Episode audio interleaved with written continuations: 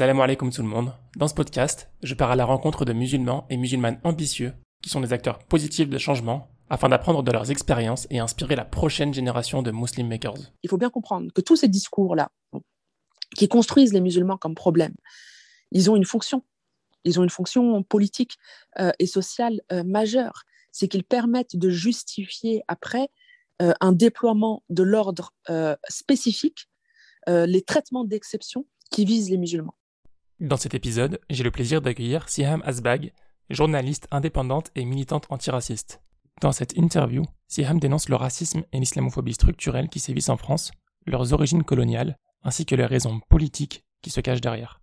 Il y a un discours qui existe, qui est de croire grosso modo que euh, si les musulmans s'élèvent socialement, ils ne vivront plus d'islamophobie. Bon, ce n'est pas vrai, c'est ça que je dis. Ce que je dis, c'est que ce n'est pas vrai et que, euh, et que par ailleurs, ce discours-là, il pose un certain nombre de, de questions.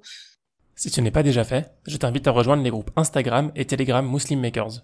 Les liens sont en description. Bonne écoute. Salam alaikum wa Siham. Alaikum salam. Comment vas-tu? Ça va, alhamdoulilah, et toi? Très bien, écoute, merci d'avoir accepté mon invitation. Merci pour l'invitation. Tu m'as été recommandé par euh, Merwan euh, je crois que son nom de c'est Mehadji, que j'avais déjà interviewé euh, il y a un petit moment. Et euh, je le remercie pour ça. Un petit big up à, Merwan. Merci Ali. Big up Merwan, ouais. pour commencer, je te propose de, de te présenter. Ouais. Indiscutablement. Pas facile. Ouais. pas, pas, du tout facile et je ne sais pas du tout faire, mais disons que je suis journaliste indépendante et militante antiraciste. Tu peux nous parler un petit peu de ton, ton parcours, euh, ton parcours scolaire et ce qui t'a amené à, à, être militante? Disons que le parcours scolaire n'a absolument rien à, euh, rien à voir avec le fait que je sois devenue militante. C'est deux choses complètement distinctes. du coup, il n'y a, pas de, a, pas de, a pas de lien. Euh, après, de toute façon, militante, c'est pas comme si c'était un titre. Enfin voilà, je, précise militante parce que ça dit quand même d'où on parle. Et, et, je précise antiraciste parce que ça, ça définit aussi une certaine vision du monde, mais en vrai, euh, c'est pas comme un emploi ou une fonction qu'on occuperait, etc. Donc, euh, c'est un, un engagement. Si mmh. la question c'est de savoir d'où vient euh, l'engagement, je pense qu'il est. Je, je pense qu'on a tous des formes dans, de, voilà, on, on, est tous pris par des formes d'engagement, quels qu'ils soient, qu'on matérialise au fil, au fil du temps. Moi, ça a été sur la question des, de la police pour, pour, pour commencer. Alors, je pense que comme beaucoup de personnes de ma génération, on a été beaucoup euh, euh, marqué par euh, les années 2004-2005 avec la mort de Zied et Bouna et les révoltes urbaines qui ont secoué la France pendant, pendant des semaines. Tout le débat, toute l'institutionnalisation de, l'islamophobie et les débats sur, sur, sur le voile. Voilà, moi j'avais 17, 17 ans, ouais, 17 ans grosso modo à l'époque. Et bah, du coup, ça, ça, ça, ça interroge, ça questionne, ça crée un, c'est un, déclic pour beaucoup d'entre nous, je pense, pour, voilà, pour ceux de ma génération. Et après, sur l'engagement, c'est juste que quand je commence à militer, en tout cas euh, euh, euh publiquement et politiquement, c'est autour du, du, contrôle aux faciès, puisque j'ai rejoint le collectif Stop le contrôle aux faciès, dont j'ai été porte-parole pendant quelques années. Euh, et du coup, voilà, bah, de, fil en aiguille, euh, euh, les, contrôles, les contrôles discriminatoires, le rapport à la police, la fonction de la police, l'islamophobie, le racisme, le racisme d'État. Et, et, et, voilà. Et on fait des rencontres sur le tas, on, on se politise sur, sur le tas et ça, ça affine à la fois l'engagement et les prises de position politiques. Tu as suivi un parcours euh, des études euh, en politique ou en journalisme? C'était quoi ton. Non, alors, journalisme, rien à voir. Euh, non, enfin, alors à la base, moi, je, suis. j'ai un double cursus, j'ai un double master en, lettres modernes et communication et sciences politiques et lobbying, ouais. Mais ça n'a absolument rien à voir avec. Enfin, je veux dire, j'ai. On, on, dit sciences politiques, etc. et tout, mais je me suis vraiment politisée en militant. Pour moi, tout le reste, c'était mmh. de la c'est de la conversation. C'était n'importe. en fait, oh, j'ai jamais autant appris que dans le milieu militant. C'est même pas que ça, ça n'a rien à voir en fait. C'est pas du tout les mêmes, les mêmes types de savoir. C'est pas du tout les mêmes approches du monde, euh, de, de la société. Donc, euh, donc voilà, pour moi, le, le comment dire, le, savoir qui a été le plus formateur et libérateur, c'est euh, celui que j'ai acquis dans le monde militant et grâce au monde militant. Donc c'est deux choses différentes. Mais oui, en tout cas, j'ai fait des études de de sciences politiques. Ouais. Et ton, la première fois que tu as milité, c'était par rapport à l'association Stop Control au Faciès? Il faudrait se demander qu'est-ce que ça veut dire militer? Donc à la base, je, voulais devenir enseignante et j'ai été euh, euh, enseignante. Et l'un des trucs qui me tient le plus euh, à, cœur, c'est aussi le, les, c'est enfin l'éducation des jeunes, grosso modo, et, et, et l'orientation. Et voilà, quand avant d'être prof et pendant que j'étais et pendant que j'ai été prof, euh, on faisait voilà avec plusieurs pas mal de, de cours de soutien et euh, mmh d'accompagnement des jeunes. Pour moi, c'est une forme de c'est une forme de militantisme. Donc euh, je sais pas voilà ça, ça dépend de ce qu'on ça dépend de, de ce qu'on met derrière le, le, derrière militantisme. En tout cas, un militantisme politique engagé sur le racisme d'État, oui, ça a commencé avec le, le collectif Stop le contrôle faciès. Ok. Tu, as déjà été contrôlé au faciès toi-même ou tu connaissais des personnes qui étaient contrôlées dans ton entourage euh? Pourquoi tu as rejoint cette, organisation? J'ai rejoint. Euh, bon, c'est une longue histoire parce que j'avais rencontré les membres de, de l'organisation. Les contrôles d'identité, il faut savoir qu'en France, les, les contrôles d'identité abusives, ça concerne euh, et les rapports violents et discriminatoires avec la, police, ça concerne principalement des hommes. Grosso modo, on, sait qu'entre entre 95% et 98% des personnes qui sont contrôlées en France, ce sont des hommes. Et on sait aussi puisque les récentes études que l'on a sur le sujet euh, le disent que de toute façon les expériences euh, empiriques euh, le, montrent. On sait que ce sont principalement des hommes non blancs, des classes populaires qui sont contrôlés. Donc les femmes, elles sont très très peu contrôlées, sont très peu contrôlées de toute façon de manière générale et donc très peu susceptibles de, de, subir des contrôles d'identité discriminatoires. Donc non, moi personnellement, non, j'ai jamais eu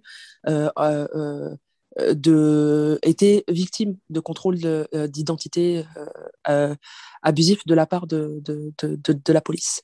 Par contre, oui, évidemment, en tant que femme arabe, avec des frères arabes, un époux arabe, voilà, enfin une, une sociabilité euh, composé voilà, d'hommes de, arabes. Oui, autour de moi, bien évidemment, qu'il y a plein de gens qui ont déjà été euh, contrôlés abusivement par la police, qui ont déjà été frappés par la police, euh, etc. Oui, bien sûr. C'est le lot, de toute façon, c'est le lot d'une très large partie d'hommes non blancs en France. Mmh. Vous faisiez quoi dans l'association pour combattre le contrôle aux faciès abusif? Alors à l'époque, plein de choses qui ont évolué depuis hein, sur les prises de position. Mais enfin, le, collectif euh, Simple Contrôlé faisait plein de choses. Et l'un des trucs les plus intéressants, selon moi, qu'il ait fait, c'est qu'il avait mis en place un, un, un, pôle juridique. En fait, il y avait un numéro de téléphone sur lequel les gens qui, euh, euh qui étaient victimes de contrôle d'identité abusif pouvaient euh, appeler et ils se voyaient proposer un accompagnement juridique donc pour les pour les accompagner ça a permis en fait de, de, de, de, répertorier un certain nombre de, de cas, de leur proposer du coup cet accompagnement et de porter plainte contre l'État. Puisqu'en 2015, euh, le collectif Stop le contrôle au faciès avec d'autres organisations et des avocats a porté plainte, et du coup, évidemment, les, les plaignants, hein, il y a 13 plaignants qui ont porté plainte contre, contre l'État pour contrôle d'identité abusif. Euh, c'était la première fois sur un sujet, euh, sur un tel euh, sujet, et l'État a été condamné. Et depuis, ben, et depuis, il a été condamné d'autres fois d'ailleurs pour pour cette même discrimination. Mais du coup, voilà, c'est ce que faisait notamment le, le collectif Stop le contrôle au faciès. Ça a quoi comme impact d'avoir l'État condamné? Ça, ça change quelque chose? Non. Dans les faits, non. En pratique, sur la pratique euh, du profilage racial, sur la pratique des violences policières, sur la pratique euh, euh, des, de, de, façon, enfin voilà, de, de, toutes ces violences qui, dans les pires des cas, amènent à des décès entre les mains de la police, non. On ne peut pas dire qu'il y a eu une diminution de, de, de, de, de, ces pratiques-là. Donc non, c'est plus de l'ordre du, c'est plus de l'ordre du, du, du, symbolique. Après, de toute façon, enfin, je veux dire, la police a un tel rôle et une telle fonction dans la société que voilà, enfin, je veux dire, elle, euh, que son que son impunité est de toute façon organisée et que, enfin, je veux dire, même si elle était euh, et même quand elle est condamnée comme ça, ça reste des condamnations symboliques qui ne changent pas et qui n'ont pas vocation à changer euh, la nature même du fonctionnement de la police et de son de sa fonction sociale au sein d'une société donnée. D'accord. Du coup, c'est un peu déprimant quand même, non? Je sais pas. Je sais pas si c'est déprimant. Ce qui, moi, je trouve qu'il y a de, de, de l'optimisme dans la lutte je trouve que, voilà, je, je, je, pense que c'est important que des gens se mettent en mouvement, que des gens se politisent, se conscientisent euh, sur ces euh, euh, sujets-là, qu'ils participent de dynamiques collectives politiques qui visent à, défaire en fait les systèmes de domination et d'oppression. Voilà, je, je, pense que la victoire, elle est, elle est dans la lutte. Et donc, je pense que ça, c'est important. Après, en fait, à partir du moment où tu comprends ce qu'est la police et à quoi sert la police dans une société, euh, bien sûr que tu sais très très bien que euh, c'est pas parce que euh, l'État français est condamné pour contrôle aux faciès que le lendemain il va mettre un terme au profilage racial. Donc voilà, je, je pense qu'il faut lutter avec réalisme, sans, sans, sans, utopie, mais que hum, il faut chercher l'espoir dans les formes d'organisation euh, collective. Et donc, euh, ouais, non, moi, je, je trouve que, voilà, même si on sait, même, on sait, on sait très bien, on sait très bien à quoi, voilà, encore une fois, on sait à quoi sert la police, on sait très bien que c'est contre un système qu'on se bat et qu'il ne va pas s'effondrer du jour euh, au lendemain, mais on sait aussi que, que, que c'est petit à petit que l'oiseau fait son nid, en fait, et que c'est petit à petit qu'on construit le rapport de force. Et ça, cette, plainte collective-là, cette organisation-là, euh, ces dynamiques collectives-là, eh ben, euh, c'est notre manière de faire notre nid petit à petit. Et voilà, et on s'agrandit, on s'agrandit, on s'agrandit, on s'agrandit. Euh, nos forces s'agrandissent aussi jusqu'à ce qu'on détruise ce qu'il faut détruire. L'optimisme, il est là. D'accord. Tu t'es investi dans d'autres types d'organisations antiracistes par la suite? Non, je suis plutôt électron libre ce qu'il faut pas faire d'ailleurs. Euh, mais je suis proche de, plusieurs organisations. Je suis euh, voilà, en soutien euh, là où il faut soutenir, quoi, plutôt. Ok. Pourquoi tu dis il faut pas faire? Parce que je trouve que c'est bien. parce que en vrai, je trouve que ça veut pas dire grand chose être électron libre là où justement on a besoin de, de, de, donner de la force aux organisations qui existent et de faire grossir en fait les rangs des organisations. Je pense que c'est bien d'avoir un cadre militant en fait d'avoir un cadre, de, rejoindre une organisation quelle qu'elle soit, euh, ou d'en créer aussi, euh, voilà, de, de, créer ses propres structures. Mais je trouve que le, je trouve que le collectif, c'est hyper important. Et d'être dans des cadres collectifs, c'est important. D'accord. Et en tant qu'électron libre, tu mènes quel type d'action euh, Enfin, tu milites pour quel type d'action? Bah, Ça dépend. C'est large, ça dépend, ça dépend des sujets. tu... Selon l'actualité? Sur l'actualité, ça dépend. Euh, nos sujets, ce sont toujours des sujets d'actualité. Donc, il n'y a, pas, a pas vraiment d'actualité. L'islamophobie, c'est ancien. Le racisme d'État, c'est ancien. C'est à la fois les violences policières. Euh, tout est à la fois euh, historique et contemporain. Donc, c'est toujours, toujours d'actualité. Donc, après, bah, voilà, il va, en, fonction de, en fonction des besoins du moment, tu vas, il va y avoir... je ne sais pas, des, une, une victime de violence policière qui a besoin d'accompagnement euh, sur, euh, sur, quelque chose. Il va y avoir enfin, voilà, une organisation euh, contre l'islamophobie qui va organiser quelque chose et qui va avoir besoin de, de, de, soutien. Enfin, c'est. c'est Voilà, ça dépend. Oui. Est-ce que, les, en termes d'islamophobie, est-ce que les choses pour toi sont, sont de pire en pire? C'est plutôt stagnant Comment est-ce que tu vois les choses? Je pense que la situation est, tendue. Je pense en tout cas que, euh, je, enfin, je sais pas, il, suffit de prendre le, projet de loi euh, séparatisme, par exemple, qui euh, va très certainement être, enfin, qui va être promulgué dans les, dans, dans, dans les prochains jours. C'est un projet de loi qui, comme beaucoup finalement de dispositifs, a quelque chose de profondément historique dans le sens où il s'inscrit dans l'histoire, je veux dire, et il s'inscrit dans une histoire coloniale, c'est-à-dire que on sent bien qu'il y a derrière une continuité de tous les dispositifs de répression, de surveillance et de contrôle du culte musulman tel euh, qu'hérité et façonné et construit par l'histoire coloniale. Donc il y a dans l'islamophobie euh, aujourd'hui, et même dans cette islamophobie institutionnelle euh, dont le projet de loi séparatisme est, est un nouveau éventail, il y a voilà, quelque chose de, de, de, d'ancien. De, d'ancien. Et il y a quelque chose euh, de nouveau, puisque voilà, on, donne une nouvelle force à ça. C'est un nouvel, euh, c'est, c'est une nouvelle, euh, une, voilà, enfin une nouvelle, une nouvelle arme législative, quoi, grosso modo, répressive contre, contre, contre, contre, contre les musulmans. du coup, c'est, toujours, enfin, j'ai, voilà, j'ai, beaucoup, j'ai l'impression que c'est toujours un, un qu'il y a toujours un quelque, voilà, quelque chose d'historique et quelque chose de, de, de, de, contemporain, mais qui va euh, prendre des habits euh, différents, en fait. Voilà, les choses évoluent parce que le système, euh, tend, le système raciste, hein, l'ordre, racial et raciste, tend à parer le racisme d'habits nouveaux en faisant croire que, enfin, tu vois, va, on, habille l'islamophobie euh, sous euh, les sous euh, on, le part voilà de mais c'est la liberté d'expression mais c'est la défense de notre civilisation mais c'est parce qu'il faut lutter contre la misogynie, mais c'est parce qu'il faut mmh. lutter contre le nouvel antisémitisme, mais c'est parce qu'il faut lutter contre cette nouvelle homophobie, etc., etc. Et tout. au fond, ce que ça dit, tout ça, c'est c'est des dispositifs euh, euh, racistes visant certains pans de la population et donc euh, les musulmans, les non-blancs, les habitants des, des, quartiers, des quartiers populaires. Voilà. Je trouve que c'est très frappant avec ce qui s'est passé pendant l'été. Si, tu veux, un, si un exemple concret, il y a par exemple l'imam de Gennevilliers, donc qui a été, il y a deux imams qui ont été limogés à la demande du ministère de l'Intérieur.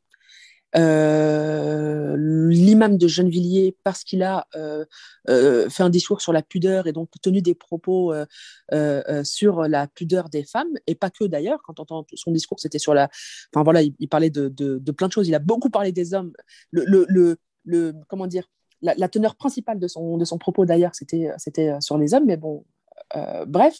Et l'imam de, de Saint-Chamond aussi parce qu'il a cité, lui, des versets du, euh, Coran. Bon.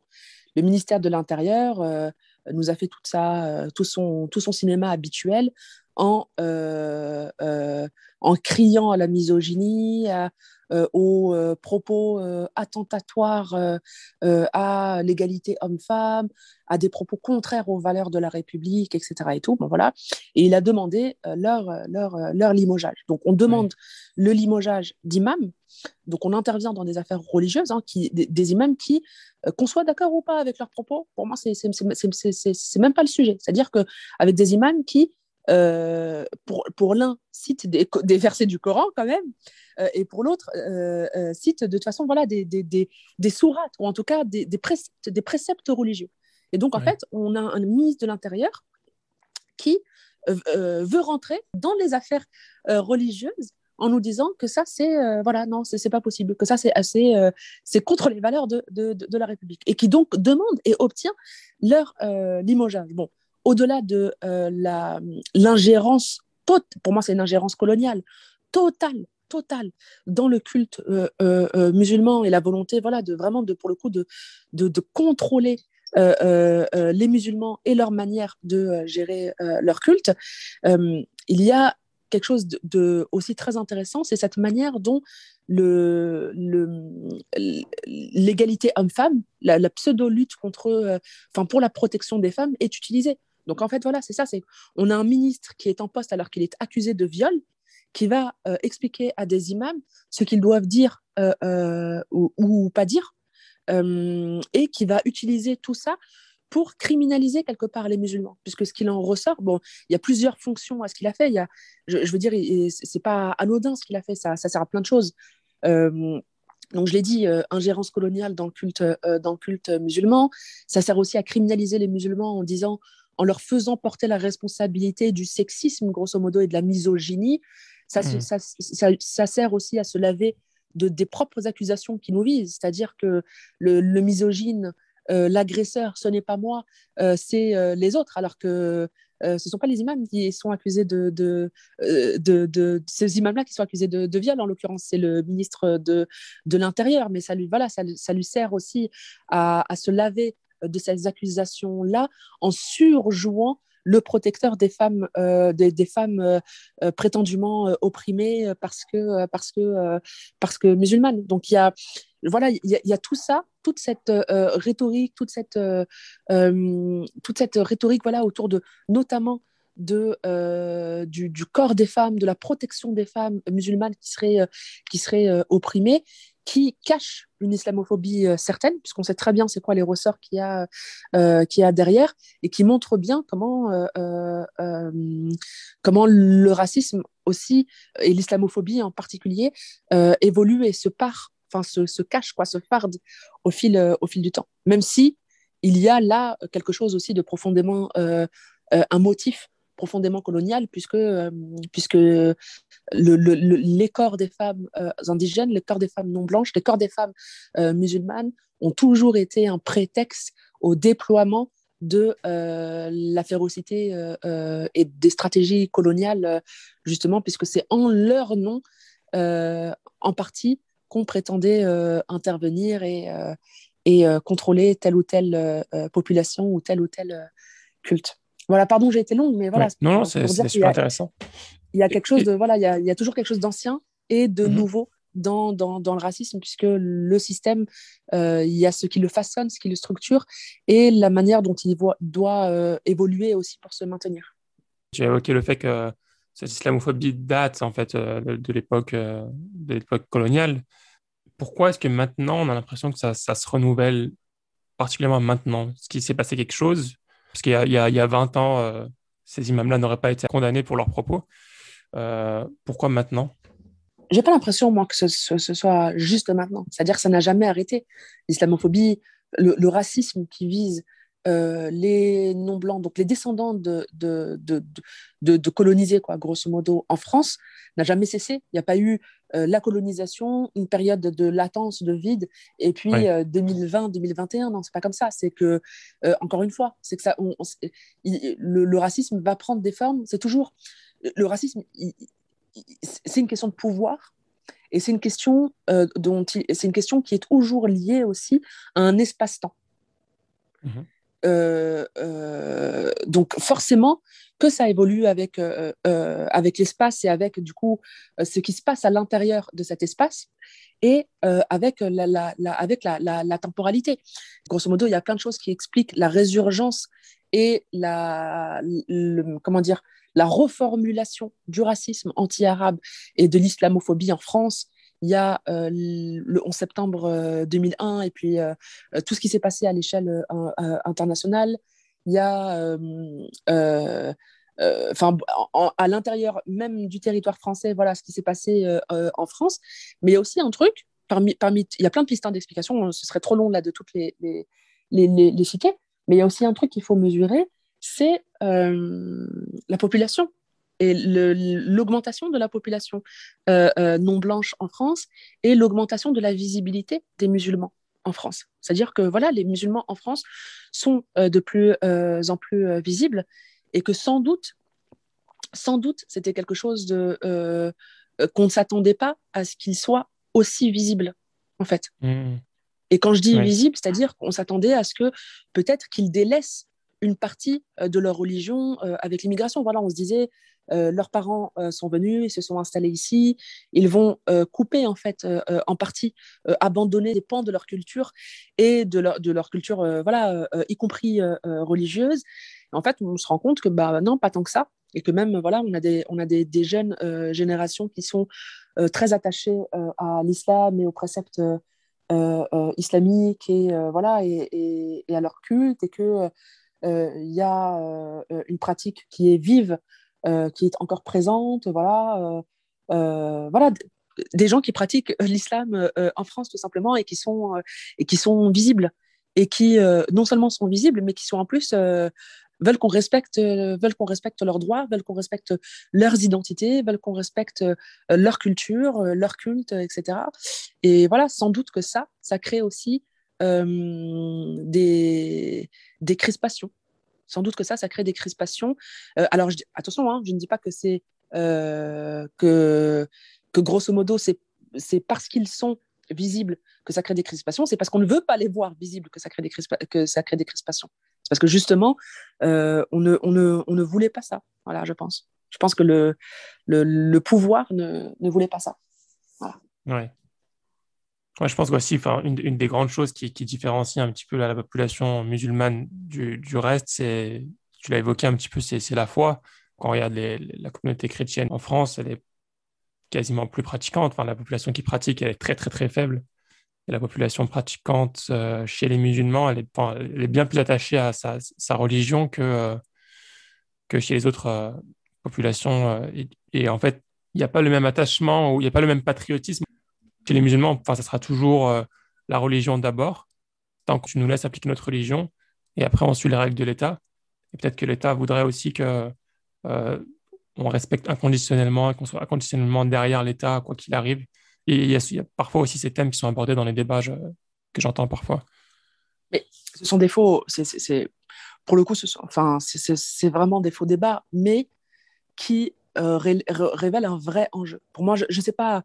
Je ne sais pas quelles sont les communautés religieuses qui sont les plus attachées à leur euh, foi. J'espère que, enfin, voilà, j'espère que chacun peut vivre euh, euh, sa foi comme il l'entend et qu'il est attaché à, son, à ses préceptes religieux, euh, euh, quels qu'ils soient. Ce que je sais, c'est que les musulmans en France, c'est pas n'importe qui. Les musulmans en France, c'est pas juste des musulmans. Il y a une racialisation, grosso modo, de, de, de, de, la religion. Et les musulmans sont traités comme ça parce que ce sont des descendants de colonisés. Donc, pour moi, enfin voilà, c'est, enfin pas que pour moi, c'est intimement lié. C'est pas juste une question de foi. Mmh. Si les musulmans sont traités de la sorte et si l'islamophobie est si euh, présente et si violente et si institutionnelle et si euh, partagée par l'ensemble de l'échiquier politique, euh, d'ailleurs, de l'extrême droite à l'extrême gauche, c'est que les musulmans, à la base de la base de ce qu'ils sont, ce sont des indigènes.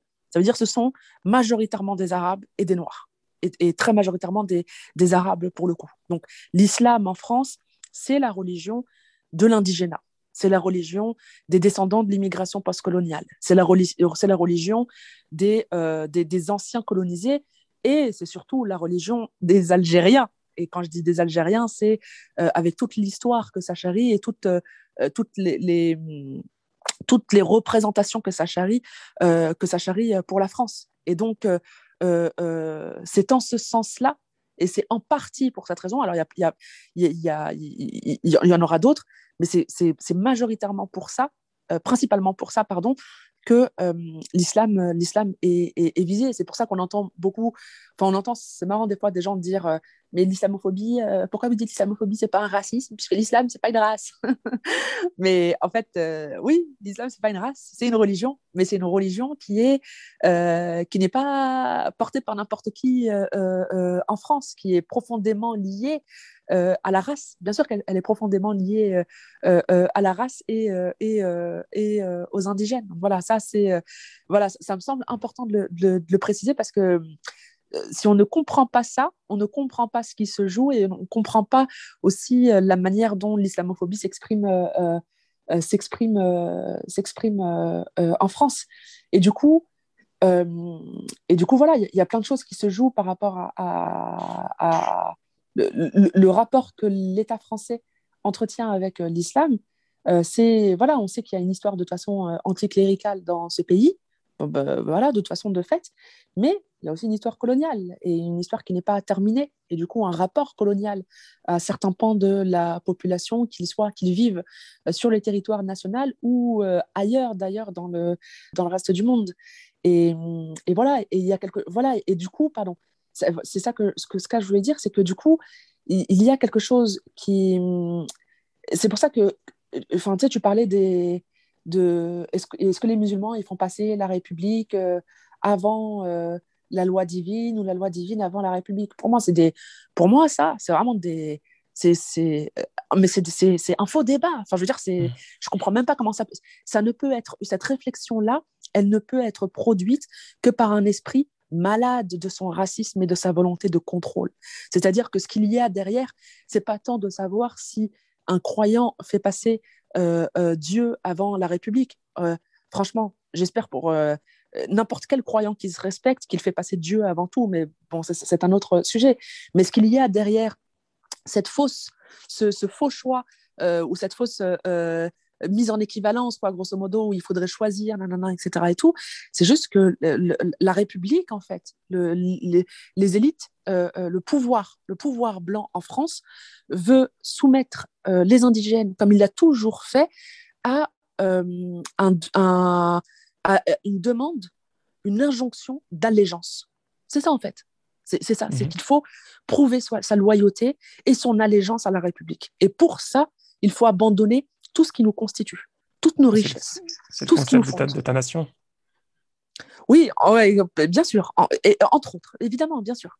Donc, et donc il y a ça derrière. C'est-à-dire, il faut faire, il faut faire allégeance. Il faut prêter allégeance et prêter allégeance. Donc, en fait, on, voilà, on te dit même, du coup, ça veut dire, euh, et c'est pour ça que cette, cette, cette, fausse question, elle revient euh, régulièrement. Oui, mais euh, vous vous rendez compte, je ne sais plus c'est quoi les stats, mais les jeunes générations, il y en a beaucoup, il y en a près de 30% qui font passer Dieu avant la République ou je sais pas quoi, etc. Et tout. c'est, franchement, mais c'est, quel genre, c'est, quel genre de niveau de débat ça que d'aller chercher chez, le, chez le croyant, euh, euh, enfin de se poser ces questions-là pour un croyant? Non, ce qui est intéressant, c'est de révéler, de, de comprendre ce qu'il y a derrière. Et ce qu'il y a derrière, c'est ça, c'est l'injonction faite au croyant, mais pas n'importe quel croyant. On n'irait pas poser cette question-là à un autre croyant. C'est à l'indigène qu'on pose cette, question-là, c'est à l'arabe. C'est à l'arabe que l'on veut soumettre. C'est à l'arabe que l'on veut soumettre et euh, qu'on veut, dont on veut obtenir coûte que coûte l'allégeance.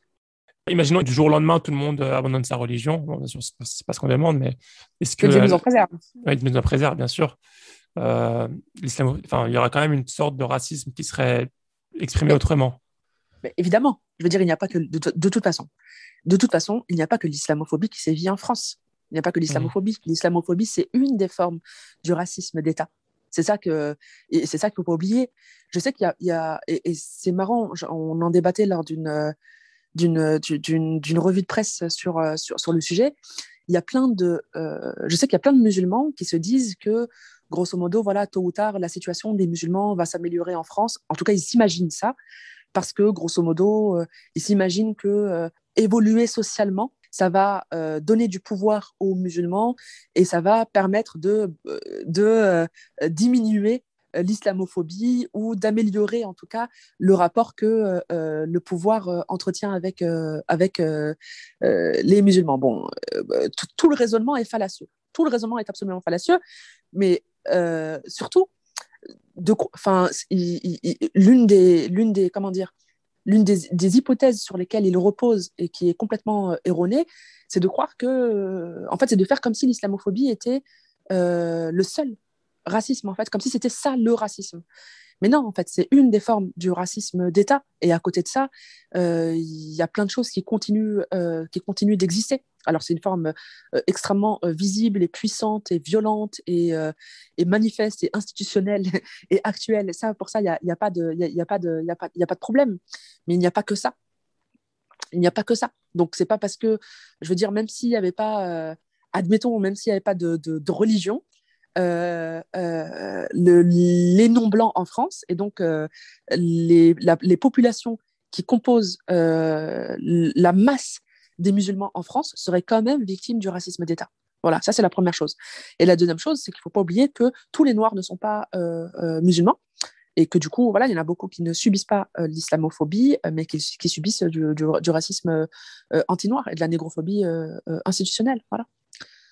Voilà, après, l'islamophobie a quand même quelque chose de particulier dans le sens où beaucoup de, de, chercheurs ont indiqué à juste titre que c'était qui avait aussi dans l'islamophobie une part de reformulation du racisme anti-arabe. C'est pour ça que généralement ça se confond en fait. Généralement voilà, c'est En fait, c'est un, un, racisme anti-arabe, nouvelle génération, même s'il n'y a pas que ça. Même s'il n'y a pas que ça.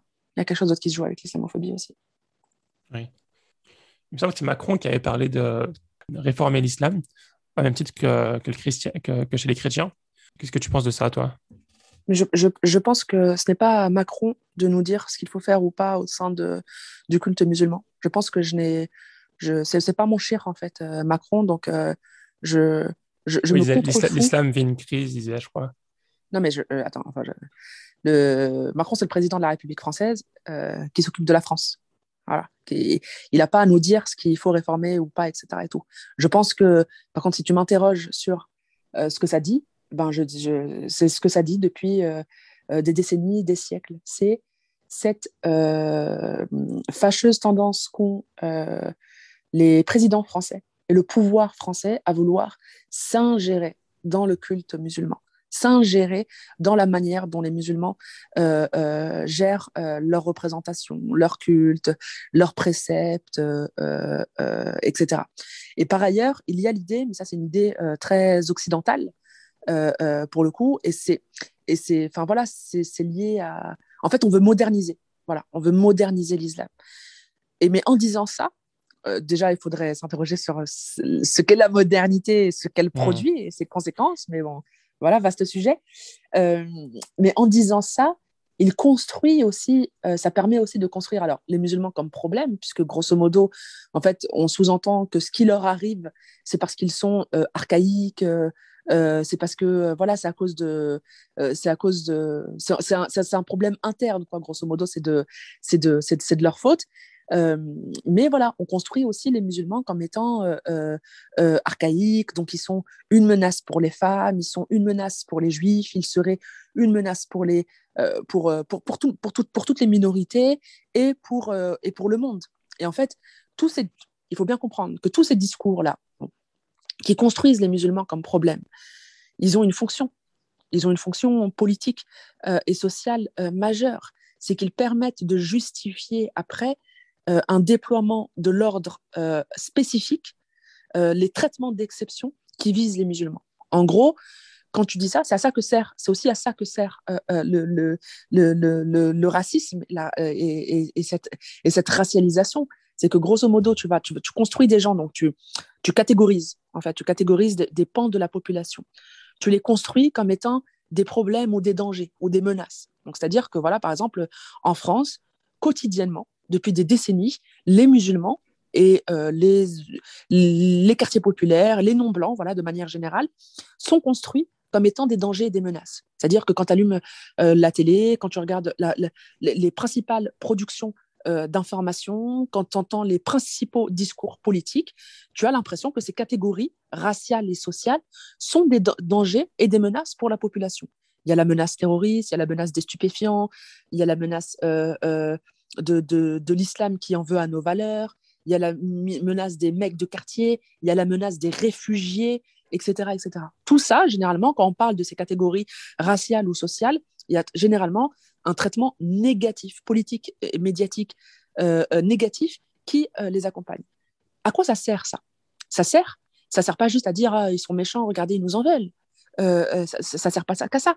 Ça sert aussi à justifier l'ordre qui vient derrière. Donc ça justifie, ça, sert à justifier les traitements d'exception.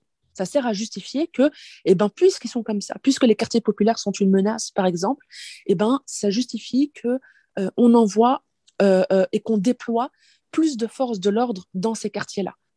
Et que les forces de l'ordre les traitent de telle ou telle manière. Parce qu'ils sont des menaces. Donc ça, c'est à l'intérieur des, des frontières. Ça justifie qu'on les discrimine. Ça justifie qu'on les exploite.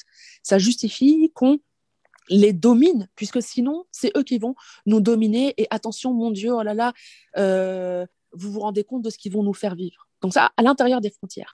Et à l'extérieur des frontières, ça justifie qu'on euh, euh, s'invite dans tel ou tel pays, qu'on bombarde tel ou tel pays, qu'on euh, installe des points, des, spots militaires ou qu'on organise des interventions militaires, ou qu'on maintienne des liens économiques ou politiques dans tel ou tel pays, parce qu'il faut exporter la démocratie, parce qu'il faut lutter contre la menace terroriste islamiste, je sais pas quoi, parce qu'il faut protéger les droits des femmes, etc., etc. Donc tous ces discours-là, tous ces discours-là, ils ont une fonction politique très claire qui est celle de, entre autres, de, de, de, de justifier la domination militaire, économique, sociale et, euh, et politique. Et c'est ça, mm. c'est ce que, enfin, c'est pour ça que le racisme, c'est pas juste un truc comme ça. On a, on a tendance à croire que, euh, que, le, que le racisme, en fait, c'est juste le, comment dire, l'expression de gens qui seraient bêtes ou ignorants ou pas gentils ou c'est parce qu'ils savent pas, nanana, c'est parce qu'ils nous connaissent pas, ou parce qu'on montre une mauvaise image, ou je sais pas quoi, etc. Mais non, le racisme, il a, il a une fonction sociale et politique précise. En fait, le racisme, il sert à la société. C'est pour ça qu'il existe, parce que on, a créé cette catégorie raciale parce qu'il faut euh, pouvoir euh, euh, dominer et parce qu'il faut pouvoir exploiter et parce qu'il faut pouvoir continuer de justifier cette exploitation et cette domination à la fois à l'intérieur des frontières françaises et à l'extérieur des frontières françaises. C'est à ça que sert le racisme. C'est à ça que sert le racisme. C'est euh, un des, euh, une des têtes, euh, comment dire, c'est une des têtes, des grosses têtes, quoi, hybrides, maléfiques, voilà, de, du, du, capitalisme et de, de l'impérialisme. Et en fait, euh, il faut penser tout ça ensemble pour pouvoir penser euh, la question raciale. Oui. Et, dans ce cas-là, pourquoi, euh, c'est quoi l'intérêt en fait de vouloir réformer l'islam si, si déjà ils se servent déjà de l'islam pour suivre leur, projet, maintenir l'ordre social, etc. À quoi, quel est l'intérêt de réformer l'islam? Pour deux raisons majeures. Ils veulent pas réformer l'islam, ça c'est la première chose. Quand il dit ça, je le répète, quand il dit ça, euh, ça, c'est un des euh, pans d'un discours qui vise à criminaliser une certaine forme d'être musulman et qui vise à mhm. criminaliser, du coup, euh, le, culte musulman dans son, dans, son, dans, son, dans son ensemble. Quand tu criminalises une certaine forme d'être musulman, et c'est ça, grosso modo, aujourd'hui, ce qui se dessine en France, par exemple, c'est l'islam, il y a l'islam républicain et l'autre islam.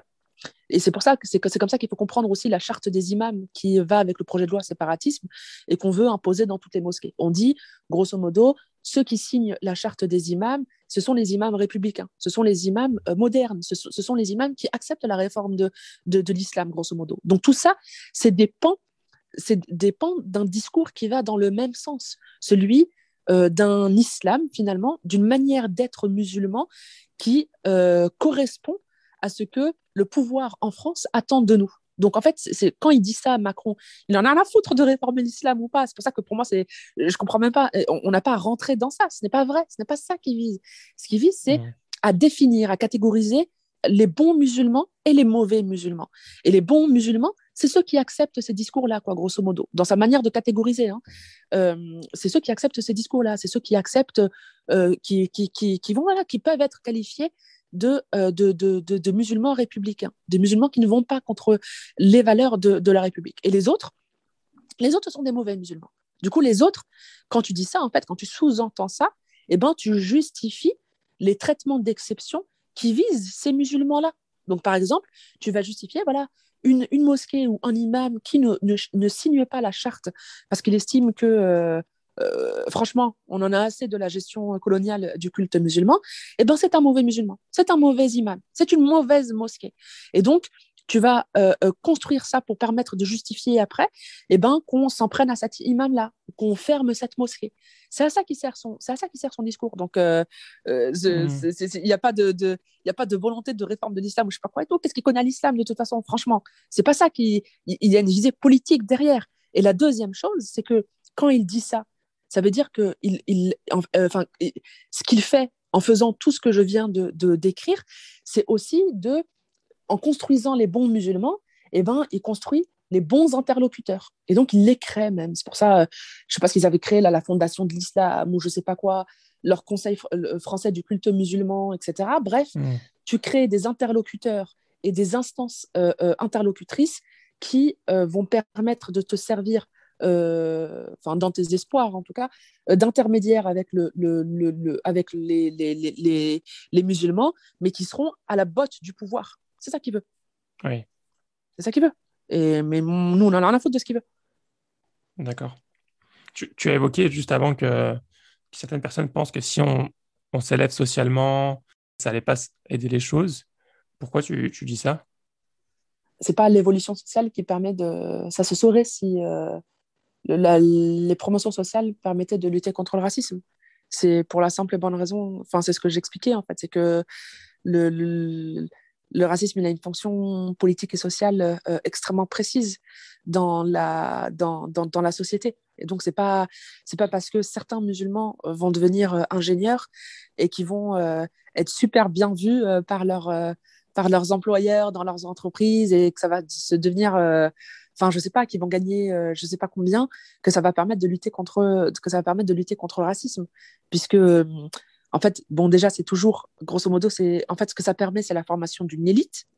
C'est surtout ça, c'est toujours une partie euh, d'une, de la catégorie de, de, de, de, la population donnée en fait qui, euh, qui s'en sort entre guillemets euh, socialement et moi je ne pense pas que je ne pense pas que le bonheur des uns ou que les réussites des uns fassent les réussites des autres. Ce n'est pas vrai. C'est-à-dire il faut penser à ce qui constitue la masse des musulmans en France.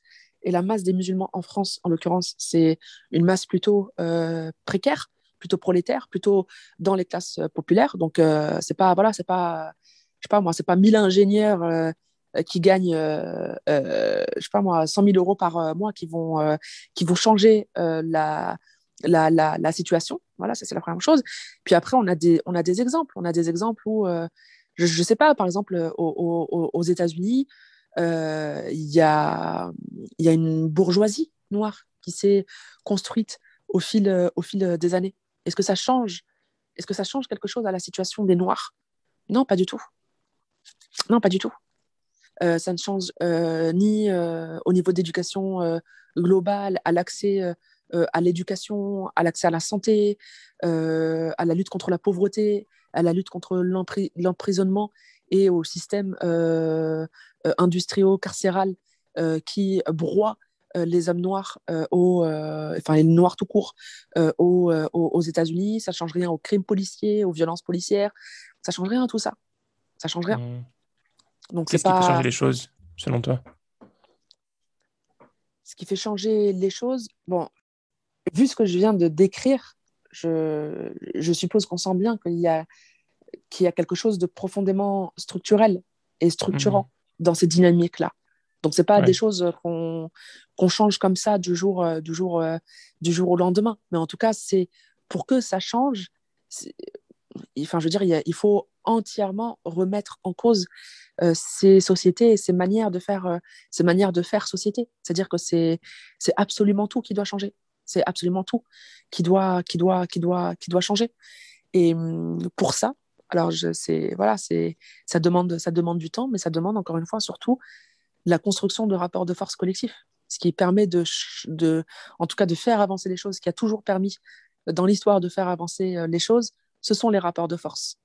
Et les rapports de force, ça se construit avec des gens euh, mobilisés, euh, engagés, bon, chacun à sa manière, mais, mais voilà, capables de, capable de rejoindre des dynamiques collectives quand, quand il y en a besoin et de les construire. Mmh. À travers quel type de levier on milite et quels sont les plus efficaces? Je sais, je, je, je, sais pas. Je pense que ça dépend. Ça dépend sur quel sujet.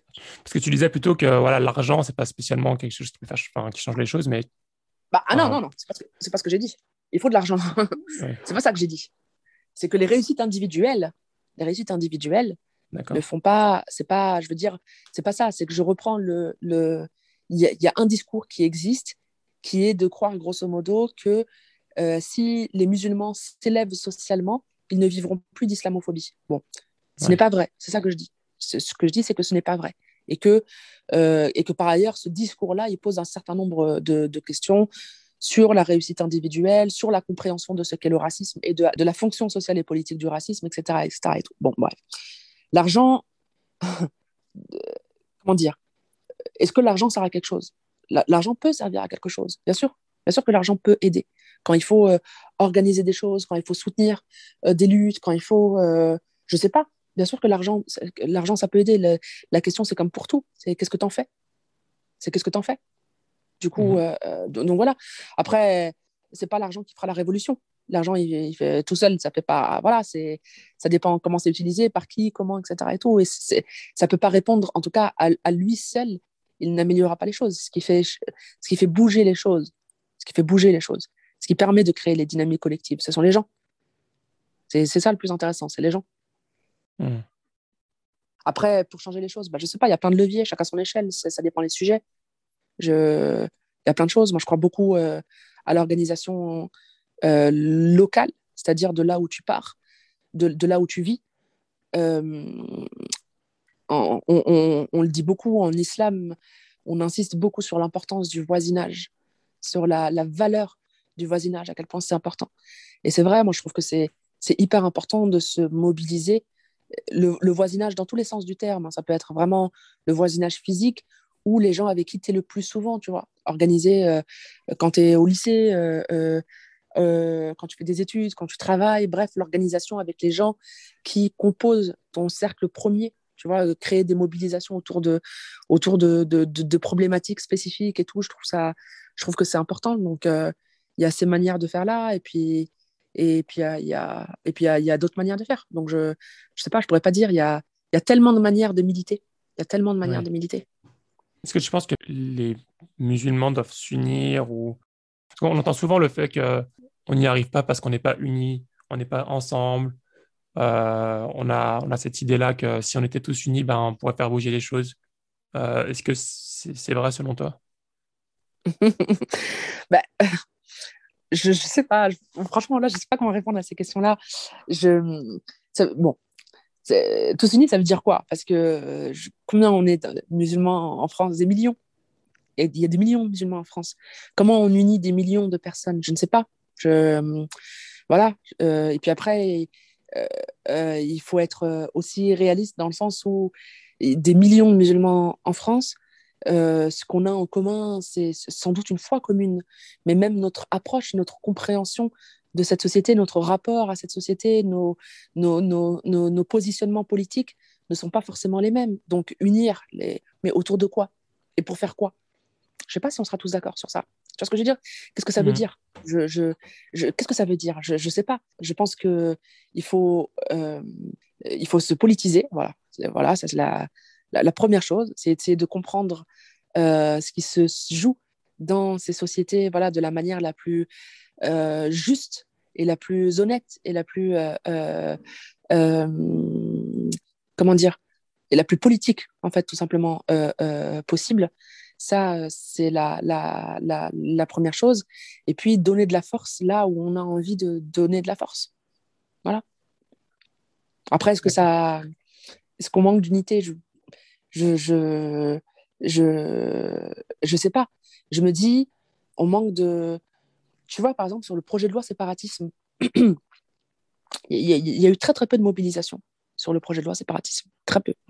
En vrai, par rapport à ce que c'est et par rapport à ce que ça va permettre dans euh, ça va ce que ça va permettre en termes de d'islamophobie alors euh, euh, en sachant que enfin voilà qu'il y avait déjà une une, une base euh, bien, bien, bien euh, installée, euh, ouais, tu dis que ça aurait été, enfin, que un projet de loi comme ça devrait davantage mobiliser les musulmans. Bon, en même temps, il y a plein de choses qui peuvent expliquer la, la, la, la, non-mobilisation ou la très faible mobilisation. Et la première, c'est que est-ce que tout le monde a compris Est-ce que, est-ce que, enfin, je veux dire, est-ce qu'on a fait le travail de, de, d'informer sur ce qu'était le projet de loi séparatisme et sur ses impacts et sur les impacts concrets qu'il aurait, etc. Est-ce qu'on allait chercher les gens? Est-ce que, tu vois, est-ce que tout ce travail-là a été, a été fait? Pas sûr, en tout cas pas suffisamment.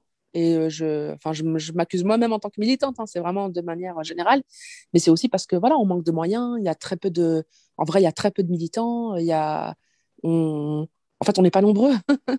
on n'est pas nombreux de manière générale sur ces sujets-là en France, pas assez nombreux par rapport par rapport à la réalité du racisme d'État et de l'islamophobie et de l'islamophobie en France. Donc, ça me fait, enfin voilà, ça me fait sourire quand j'entends il faut s'unir ou alors on n'est pas assez unis, etc. Et tout. En fait, il y a besoin de, il y a besoin de monde d'abord et de monde juste qui qui, qui, qui comprennent les enjeux et qui du coup, enfin voilà, qui juste au moins de se politiser sur la question du racisme, je pense que ça, ça permettra d'avancer. Est-ce que tu as des, des, conseils? Comment, comment est-ce qu'on se, on se, politise euh, sur ces questions de, du racisme? Euh, À travers la lecture, à travers euh, écouter des, certains médias. Comment est-ce que tu fais, toi? Ou est-ce que tu as fait? Ah, bah, J'ai médité. je pense qu'on apprend sur le tas. Ouais, franchement, je pense que le, c'est une, une, une, super, une super école de formation, le, le militantisme. Donc, il faut militer. Après, bah oui, bien sûr, il y, a des, il y a des lectures, il y a des choses à lire, il y a des choses à écouter. Enfin, voilà, il y a, y a, quand même plein de, de plus en plus, en tout cas, de, de, de production sur, sur, sur ces sujets-là. Il n'y a pas de. Il n'y a pas de schéma classique euh, je pense qu'il faut. Enfin, mais à chacun de faire comme il veut. Mais voilà, ouais, il y, y, a des organisations à rejoindre. Voilà, il y a plein d'organisations antiracistes ou d'organisations de quartier qui font un travail intéressant. Il y a des choses à écouter, des choses à lire, des choses à voir euh, et des choses à apprendre sur le terrain. Très bien.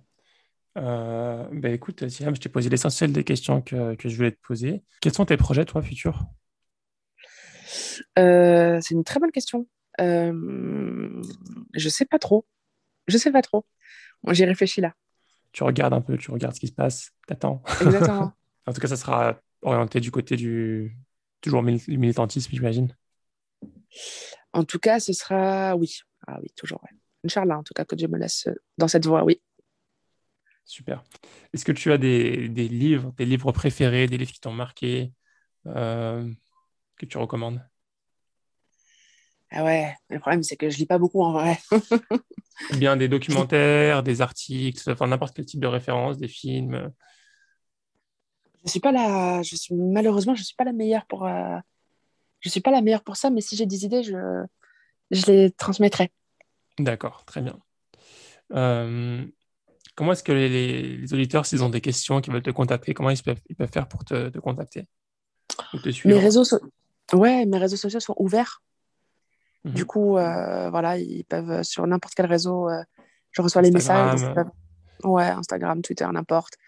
Qu'ils envoient un message. Il y a mon adresse mail aussi, euh, je réponds volontiers. Tu as aussi une chaîne sur une room sur Clubhouse, ce, média, ce podcast live. je ne sais pas si tu veux en parler.